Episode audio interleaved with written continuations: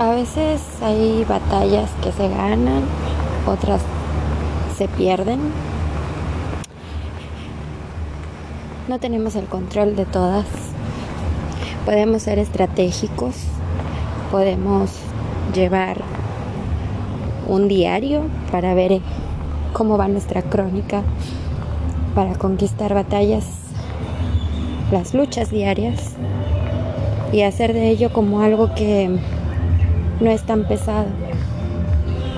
Y cuando sale alguien victorioso, de verdad, a veces ni siquiera ve todo el esfuerzo y todo el trabajo que hizo. Sin embargo, cuando no sales victorioso y sientes que pierdes, allí es donde tú empiezas a ver que todos los esfuerzos que hiciste no valieron la pena. O valieron tanto la pena que aún así terminaste perdiendo una batalla. Pero déjame decirte que aunque tú sientas que pierdas, en realidad estás ganando. Porque ganar no nada más significa salir victorioso, sino que a pesar de la derrota, te sientas victorioso y que aprendas algo de eso, porque realmente estás en una lección de vida. La lucha es constante, la lucha es diaria y todos los días debería de haber un esfuerzo. Cuando tú eliges ser feliz, cuando tú eliges que que vas a salir adelante y que te esfuerzas por ser victorioso, entonces todo, todo vale la pena, porque eres tú quien lo está decidiendo. Si tú no decides eso, la vida se va a encargar y lo va a hacer. Lo va a hacer por ti al grado de que te sientas tan, tan mal tan sofuscado, tan sofuscado, no sé cómo se dice, frustrado si quieres. Pero es una lección de vida que te está zarandeando y que te está obligando a cambiar. Y obviamente a no detenerte. Si tú te detienes y no sigues, está bien. Hay veces que no tenemos por qué hacer todo o sentirnos como que deberíamos de hacer todo, cuando hay cosas que podemos cambiar o hacer diferente. Pero sabes, también existe eso de vamos a hacer las cosas bien. ¿Y quién hace las cosas bien? ¿Quién te dice cómo hacer las cosas? ¿Quién tiene la verdad absoluta? Déjame decirte que a mi edad, a mis treinta y pico de años, no he encontrado una persona que tenga la verdad absoluta. He encontrado personas sabias, que por una u otra situación cambian su modo de pensar, su modo de parecer y se hacen sabias y, y bueno, te dicen, mira, yo aprendí esto porque hice esto o aquello, pero no porque tengan la verdad absoluta, sino porque han vivido cosas. Entonces, como bien te decía, hay cosas que pues no, no son simples verdades, sino que han sido vivencias que les han dado cierta cierto, cierto aprendizaje en su vida, del cual dicen, bueno, yo hice esto y me funcionó. Yo hice aquello y no me funcionó.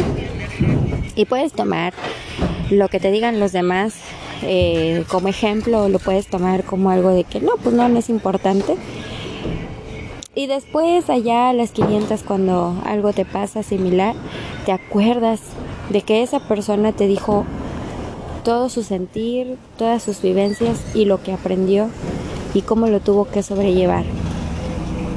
Pero sabes, eso solamente te pasa cuando tú estás en la situación. Mientras tú no vives una situación similar, no vas a entender lo que los sabios o las personas que ya lo pasaron y lo vivieron pues te digan, ¿no? El sentir. Digamos que toda aquella advertencia que llevaron a la práctica o toda aquella advertencia que no llevaron a la práctica les llevó a un aprendizaje, a un duro aprendizaje. Pero bueno, ¿Por qué te, te hablo de, de, todo eso? ¿Por qué te hablo de, de los aprendizajes y de las batallas y de las guerras? Porque siempre estamos en medio de una y siempre estamos conmocionados y, y, hay quienes dejan de escuchar las noticias porque se deprimen y hay quienes dicen, bueno, me voy a centrar en mi, en mi propia felicidad, en mis propias metas.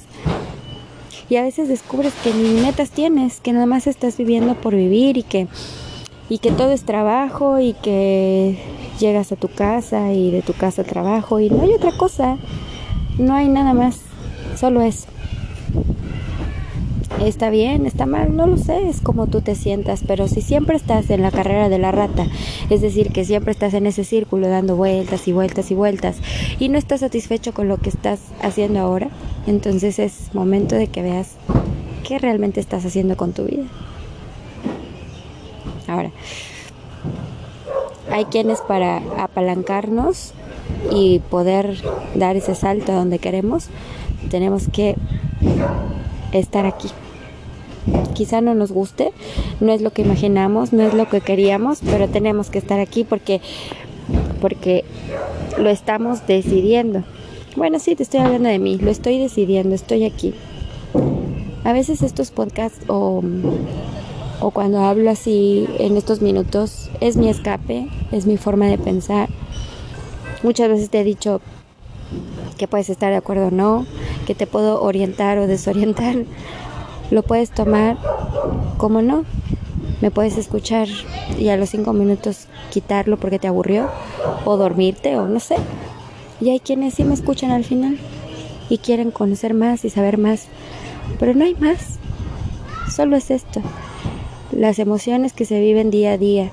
Es como si fuera mi diario y yo te describo cuál es mi sentir cuando estoy feliz, cuando estoy triste, cuando estoy frustrada, cuando estoy apasionada, cuando estoy con ganas de muchas cosas y después con ganas de nada. Y todo eso me parece como, como un sueño, como que algo pasa tan rápido y que el día al día no lo estoy disfrutando como yo quisiera. Me lamento de haberme ido de un lugar paradisíaco y hermoso, que todos los días disfrutaba de la playa sin pagar un peso.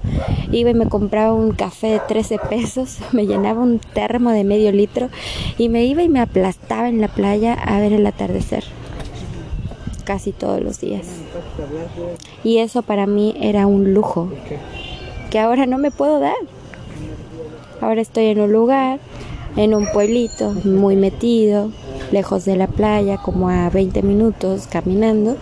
Y digo lejos porque la otra playa me quedaba caminando a 3 minutos. Y ahora estoy a 20 minutos caminando y hay que pagar para poder entrar a esa playa. Es mínimo, pero tienes que pagar. No puedes disfrutarlo porque a las 4 de la tarde te están diciendo que ya te tienes que ir de ahí porque pues eh, es una zona privada. Entonces no puedes estar ahí, no puedes ver un atardecer, no puedes ver un amanecer porque también abren a las 10 de la mañana. Entonces tampoco puedes estar tan temprano y tampoco puedes estar tan tarde. Demasiadas reglas. Y tú sabes que yo, Michelle, soy la rompedora de reglas. No me gustan las reglas y no de esas cosas que tienes que limitarte para disfrutar no solamente de la vida, limitarte para disfrutar de las cosas naturales de, de la tierra que nos da. Y si quiero ir a otra playa, me, no sé, son 45 minutos, una hora, para llegar a esa playa que me gusta, que sí es pública y que puedo estar ahí hasta las 9 de la noche si quiero. Porque después se pone peligroso y los policías mismos te van diciendo que te vayas, te retires porque es peligroso y entonces los transportes dejan de estar. Bueno, en realidad todo eso me frustra. No lo disfruto. Estoy ahí en el momento, lo disfruto. Medito, doy las gracias, como hoy doy las gracias por estar en un lugar así. Pero la verdad es que no tengo calidad de vida como la que llevé en el otro lugar. La vida fue tan, tan generosa conmigo que me mostró un pedacito de lo que podría ser mi vida entera. Pero sabes qué, para llegar a eso yo tengo que trabajar y apalancarme y llegar a ser mi proyecto de vida, un proyecto que tengo y que lo quiero hacer con todo el corazón, con todo el entusiasmo. Y a veces me apachurro y a veces necesito que alguien me mire en los ojos y me diga, tú vas a poder.